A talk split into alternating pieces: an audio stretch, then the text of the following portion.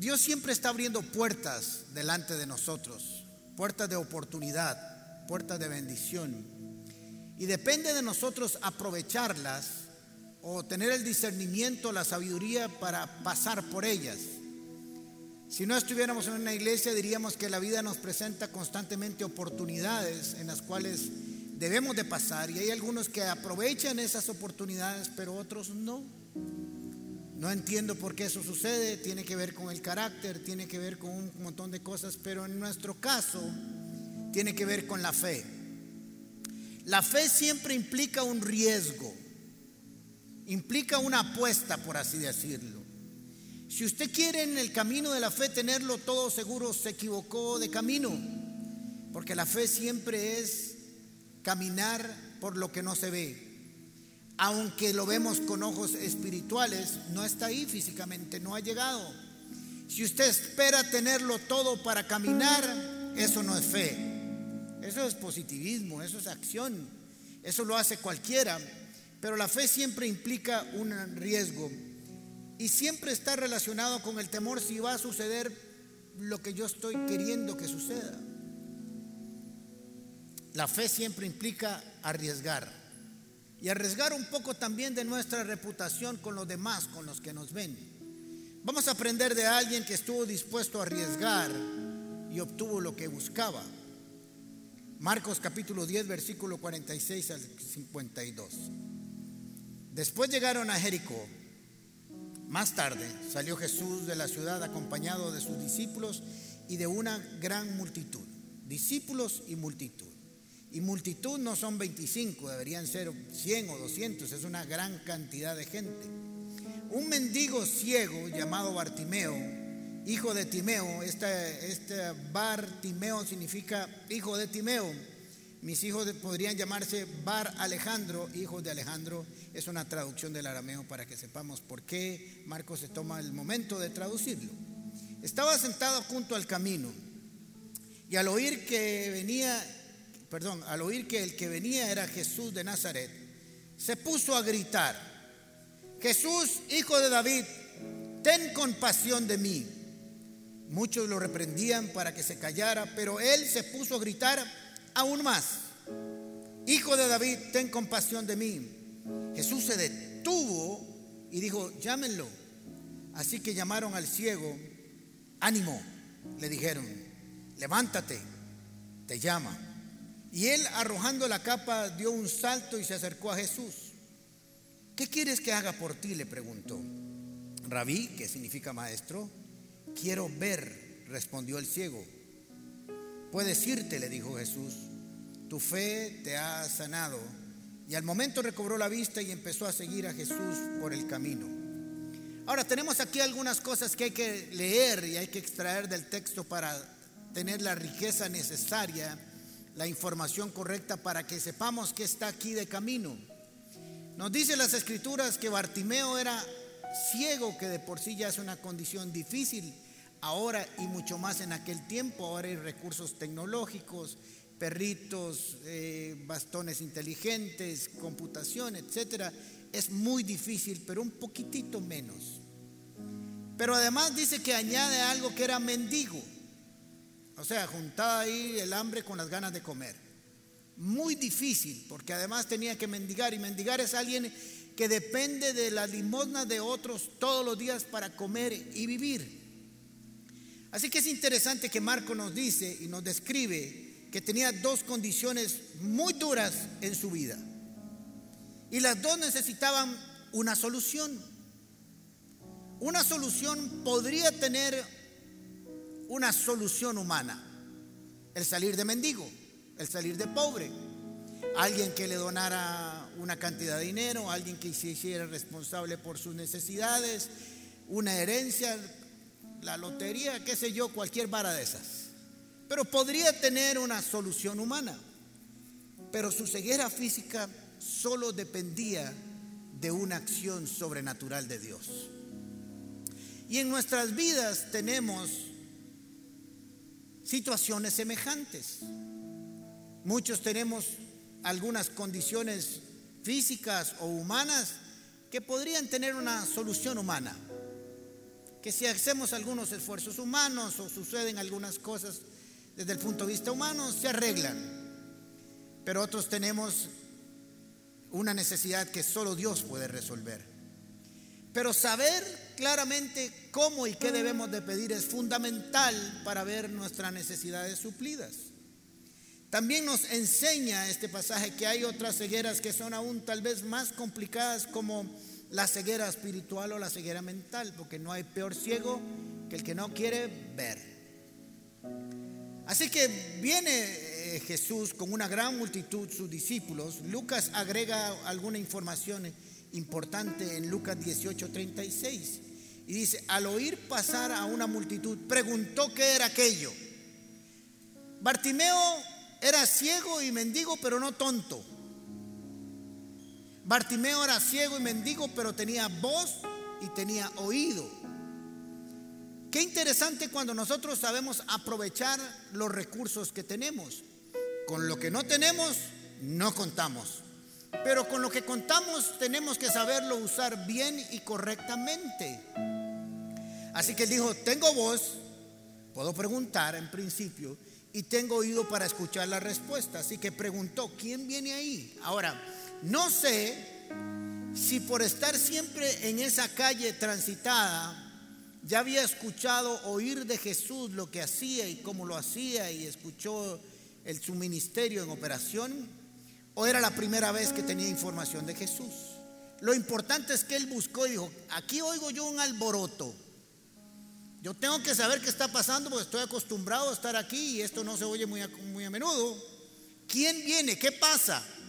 Y posiblemente alguien le dijo a Jesús de Nazaret, hace milagros, da vida a los ciegos, los paralíticos caminan, etcétera, etcétera, etcétera, etcétera. Y dijo, esta es mi oportunidad. Jesús no puede pasar por aquí sin que sepa que yo estoy aquí.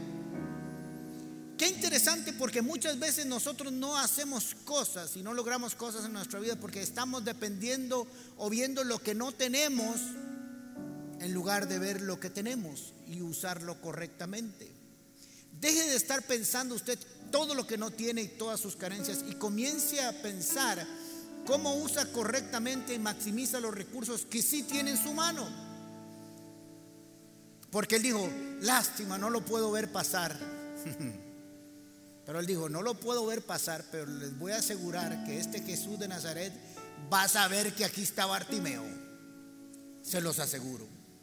Y qué interesante cuando nosotros podemos usar esos recursos para hacer que Dios sepa que aquí estamos nosotros. Y no es que Dios no lo sepa, es que Dios anda buscando gente de fe que le crea para que su nombre sea glorificado.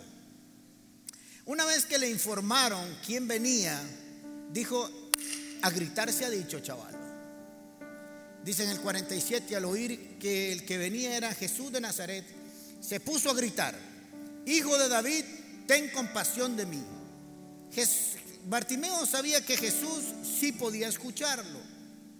Estaba seguro que lo único que podía hacer en ese momento era llamar la atención de Jesús. Y dijo, si tan solo yo pueda hacer que se detenga aquí y me vuelva a ver y me escuche, mi situación tiene una, una solución.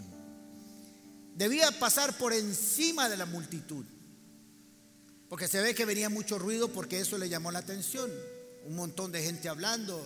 Así que él sabía que su voz tenía que pasar por encima de cientos de personas que tal vez no iban gritando ni cantando, pero iban hablando. Y él dijo, aquí es entrando a gritos, porque hay que pasar por encima de toda esta gente. Apenas supo quién venía, se puso en acción. Qué interesante y qué bueno sería cada uno de nosotros cuando conoció a Jesús tuviera esta actitud.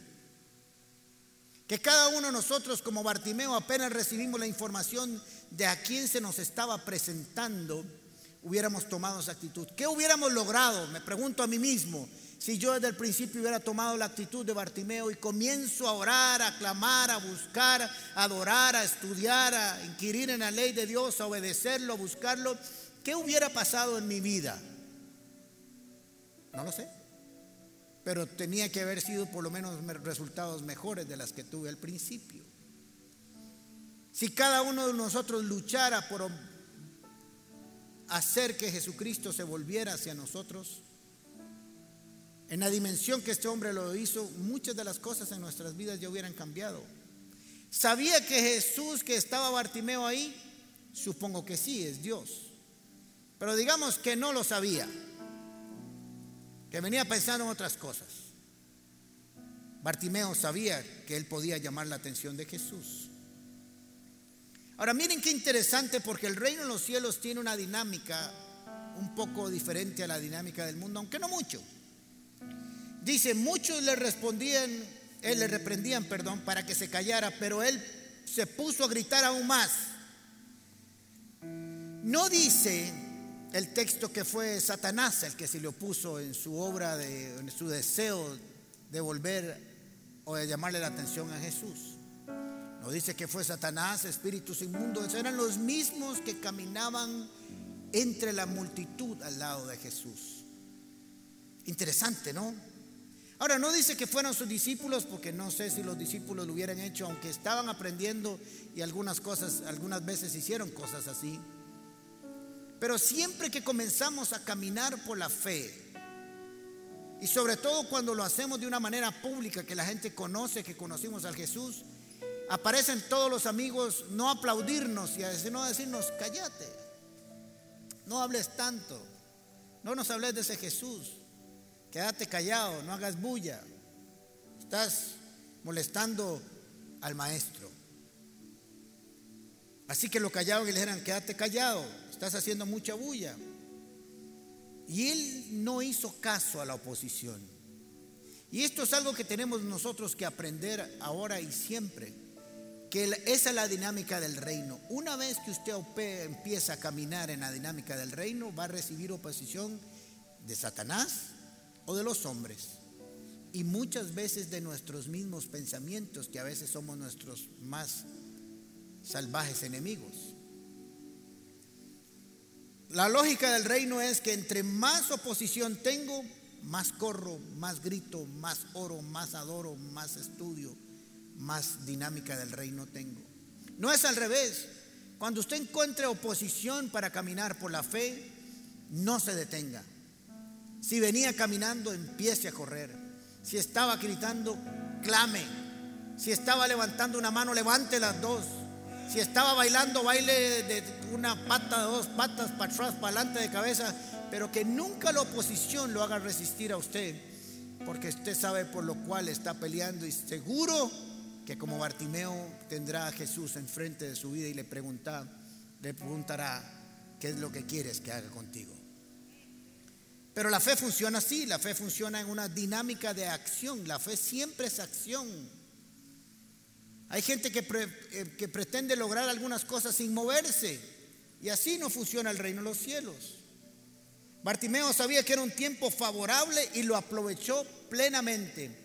Yo pienso, es una suposición mía, que Bartimeo dijo, si Jesús pasa por aquí y no logro algo hacer con él, no lo vuelvo a ver nunca más, literalmente.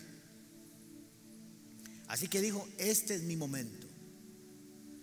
Discernir el momento en que Dios abre una puerta, una oportunidad para pasar por ella, es muy importante. Aunque es abierta, esa puerta está abierta todos los días para nosotros. Y depende de qué tanto nosotros queremos pasar y esforzarnos y batallar por ello.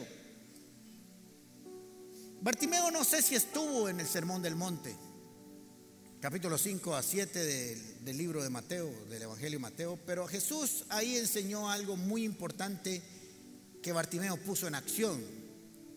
Jesús dijo, pidan y se les dará. Busquen y encontrarán. Llamen y se les abrirá. Y lo más hermoso es que Jesús explica por qué hay que hacer eso. Miren qué interesante cómo Jesús lo explica.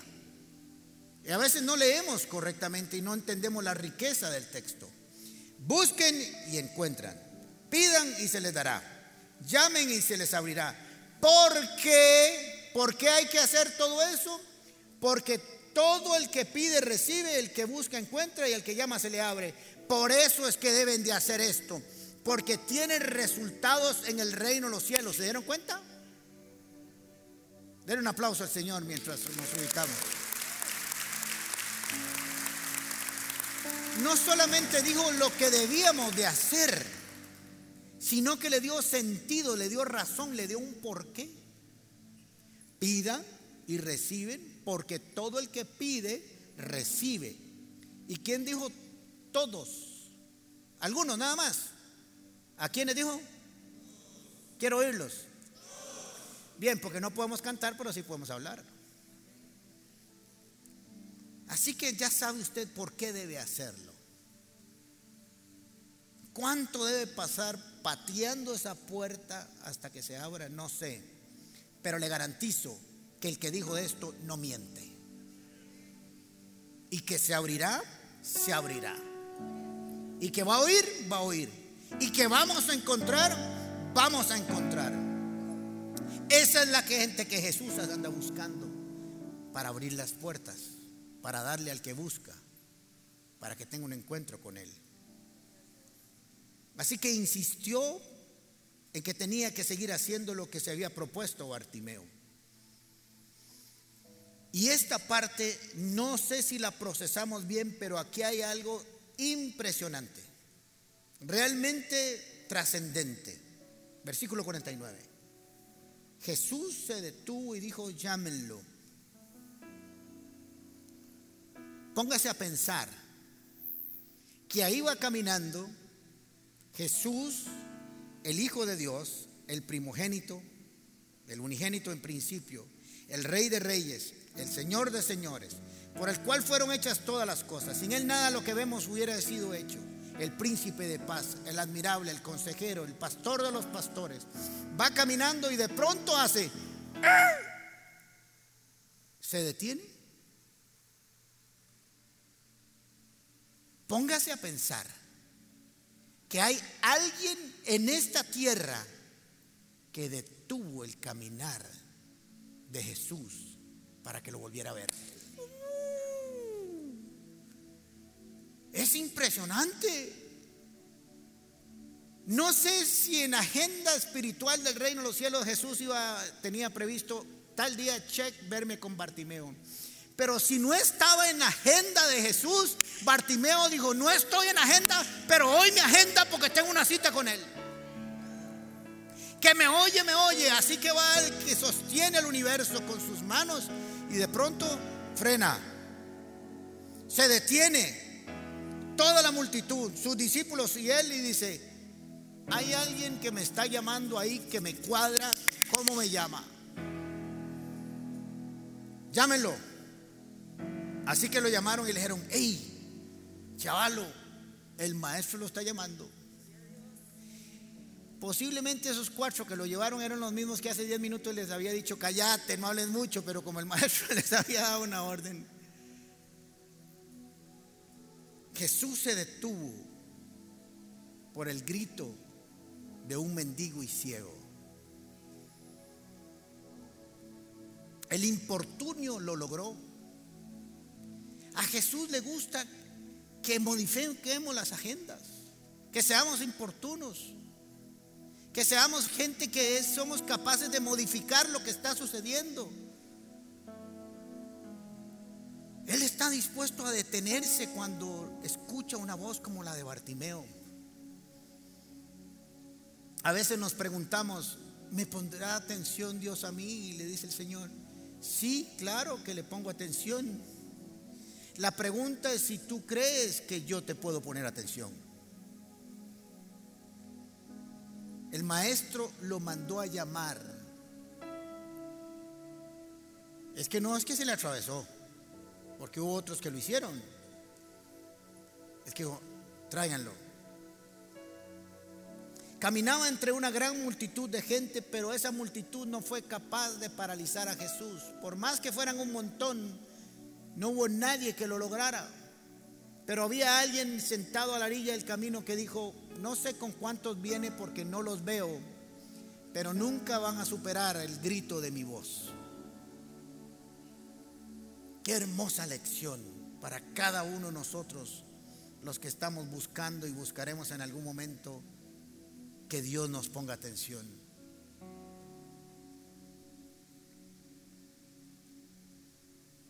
Pero hay algo que también tenemos que aprender a leer de lo que está sucediendo en el contexto o en el texto. Versículo 50. Él, arrojando la capa, dio un salto y se acercó a Jesús. Ahora, pareciera que esto no implica mucho, pero hay que entender el contexto de la historia y el momento. Porque si no, no sabemos por qué Marcos, ah, inspirado por el Espíritu Santo, nos cuenta que tiró la capa. Esta capa para el ciego era lo mismo que los bienes y la riqueza del joven rico, rico de versículos anteriores, a quien Jesús le dijo, vende todo lo que tienes y sígueme. Y no quiso porque era mucho. Esta capa para el ciego era todo lo que tenía. Le servía para protegerse en la noche, protegerse en el día. Y los mendigos lastimosamente en este tiempo tenían una identificación, el manto.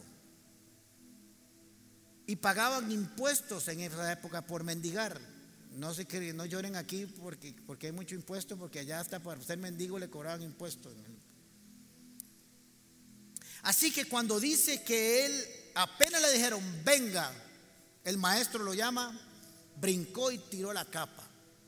¿Qué dijo? ¿Qué estaba diciendo? Yo me levanto de este lugar, no sé si era una piedra, un tronco, una silla que le habían puesto, como mendigo y ciego, pero yo a esta silla no vuelvo desde que brinco. Porque si él se lleva su capa de mendigo dice, voy como mendigo a presentarme al Señor, pero aún antes de que saliera, él había renunciado a esa condición. Eso es fe.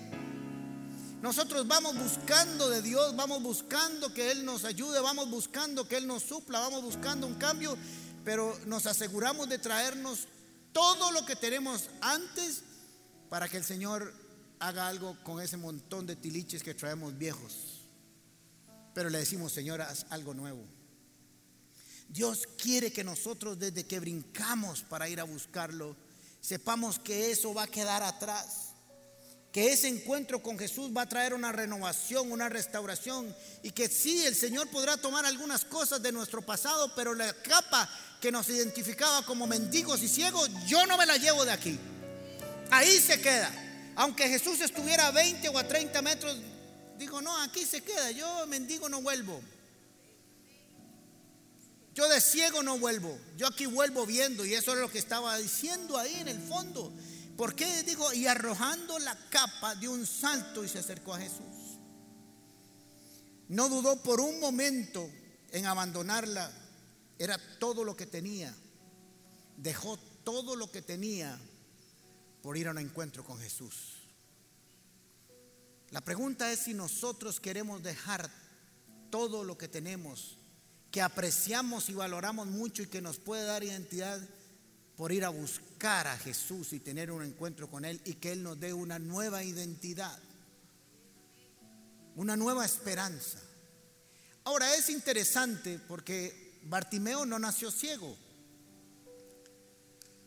Jesús le pregunta, ¿qué quieres que haga contigo? dice, que recobre la vista.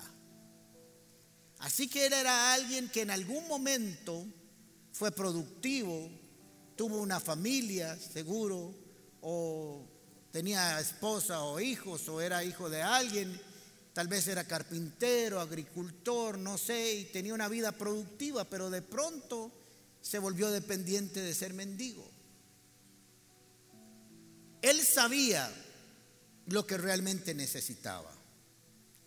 Nosotros debemos despojarnos del manto de nuestra autosuficiencia del pecado, del orgullo, de la vergüenza y dejar todo eso atrás para que cuando vayamos a abrir nuestros ojos frente a Jesús estemos tal y como Jesús puede empezar a hacer las cosas nuevas. Muchos de nosotros llegamos con ese saco enorme salve que decirle, Señor, aquí venimos y te traemos todo esto para que seguimos, sigamos adelante con esto y esto y esto. Y Jesús dijo, no, hombre, no se trata de que todas las cosas son nuevas. ¿Para qué me traes ese tilichero? Ah, es que viera cómo amo el rencor que le tengo a mi ex marido. Me alimento todos los días de ello. No puedo vivir sin ese rencor. Bartimeo nos dice que si brincamos, dejemos el manto tirado, la capa tirada, sabiendo que cuando volvamos no vamos a ser el mismo. Jesús le pregunta algo que parece extraño. También se lo preguntó al leproso. ¿Qué quieres que haga por ti? le preguntó Jesús. Bartimeo ya había logrado lo que se había propuesto. Era llamar la atención de Jesús. Y lo detuvo. Le cambió la agenda a Jesús en ese momento.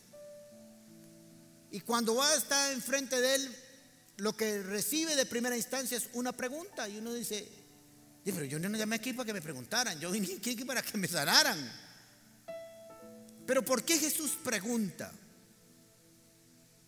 Había pasado por encima de todos, había pasado por encima de la multitud. Jesús mismo lo había llamado, pero ¿por qué le pregunta? Porque es importante que cada uno de nosotros sepa qué está pidiendo. Algunos de nosotros está pidiendo lo equivocado, lo incorrecto.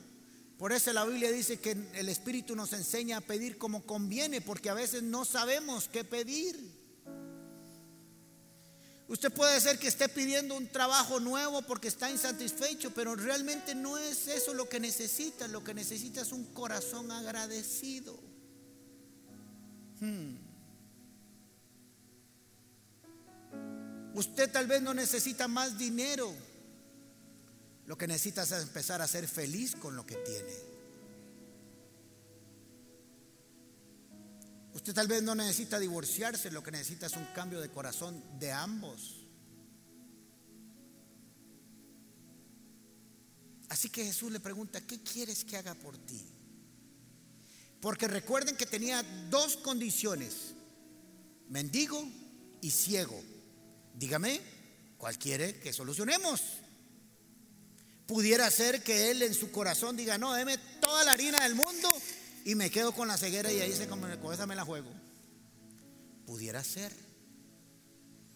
Jesús le eh, Jehová le preguntó a, Dios le preguntó a Salomón, pídeme lo que quieres que te dé y te lo daré.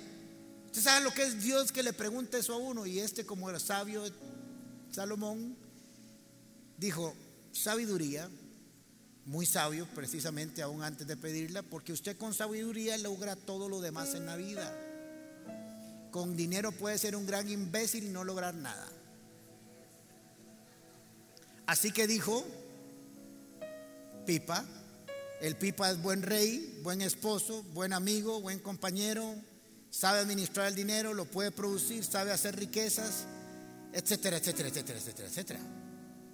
Así que Jesús le dice a Bartimeo, ¿qué quieres que haga por ti? Y como Bartimeo sabía que antes de que él fuera ciego sabía cómo producir y ser un hombre productivo, dijo, quiero la vista, el dinero viene con el trabajo que voy a hacer. Pero en esa pregunta Jesús le abre el reino de los cielos. ¿Qué quieres que haga por ti? Lo que me pidas, te lo voy a dar. Eso es lo que estaba diciéndole. Nosotros ni siquiera sabemos a veces qué queremos pedir. Por eso antes de pedir, tómese un tiempo para saber qué pedir. Porque posiblemente, y esto es una ocurrencia mía, por si acaso abro comillas y lo dejo abierto, negrita, tal vez por eso no hemos recibido lo que estamos esperando, porque estamos pidiendo lo correcto, lo incorrecto, y Dios sabe que tal vez eso no es lo mejor para nuestras vidas.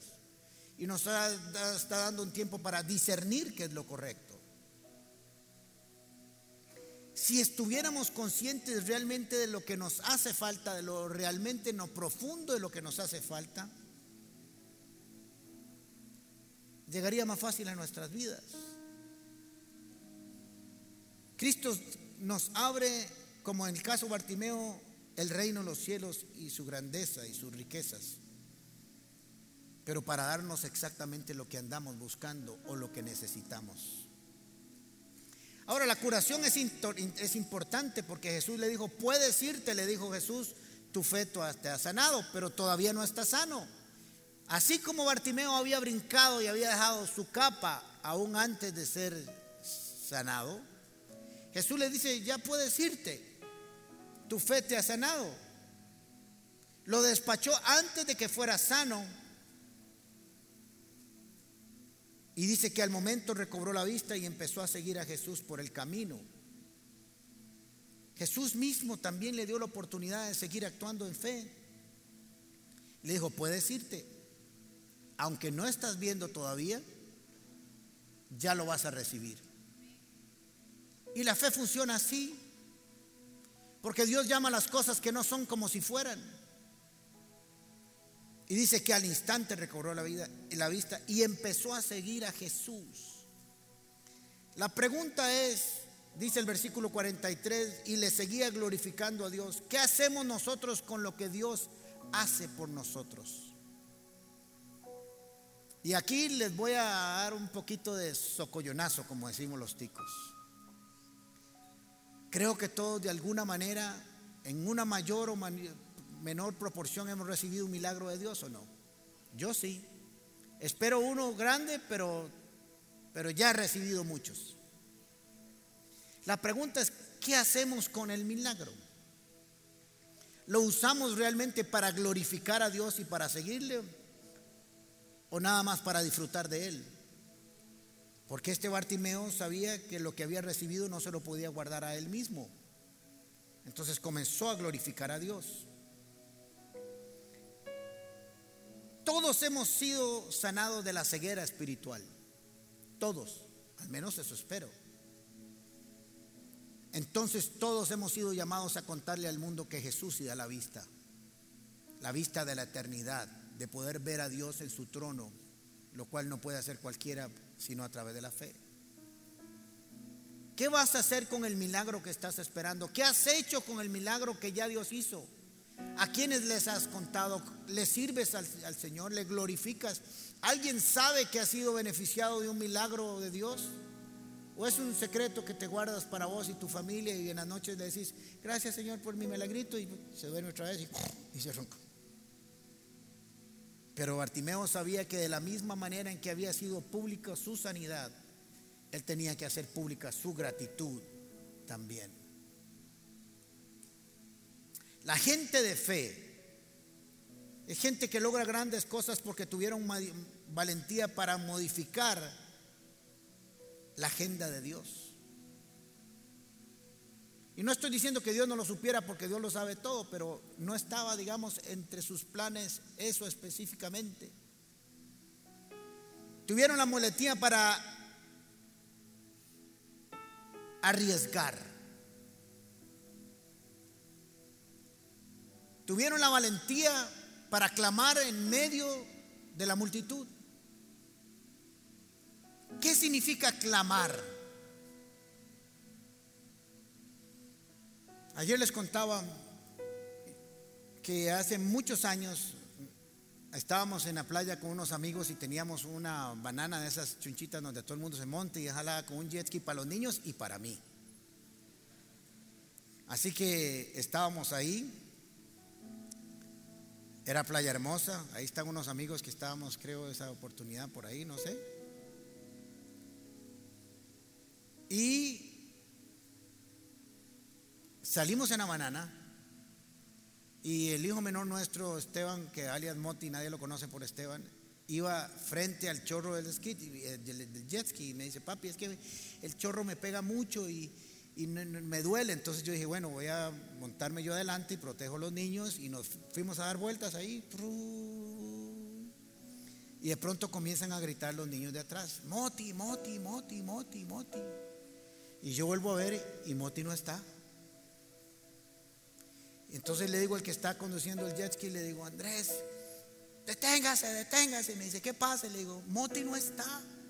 Volvemos a ver para atrás así y no se veía absolutamente nada en el mar.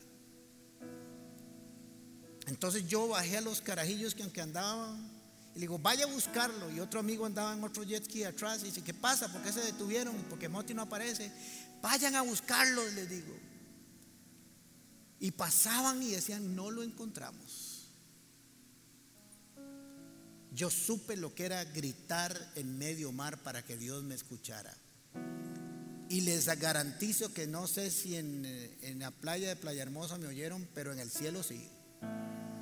Gritaba tanto, tanto, Señor, protégelo, que no se pierda, que no se ahogue, que lo encuentren. Era tan duro que los chiquitos que estaban conmigo todos lloraban y se volvieron histéricos porque yo pegaba unos gritos. Y de pronto lo, ven que viene caminando así en la playa.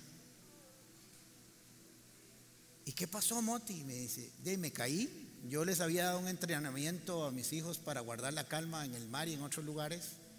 Dice, lo que usted me enseñó, papi.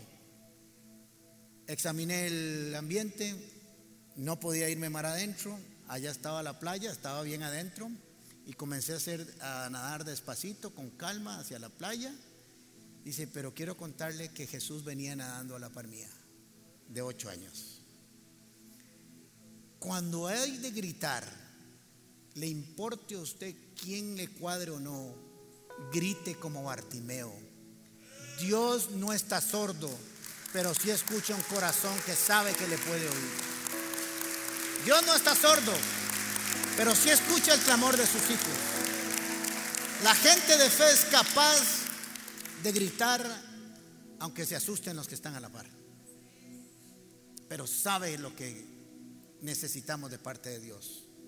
La gente de fe modifica la gente de Jesús. La mujer del flujo de sangre dijo, si Jesús va en medio de una multitud, si no me toca, yo lo toco. Si no me puedo imponer manos, yo toco ese manto, pero que lo toco, lo toco.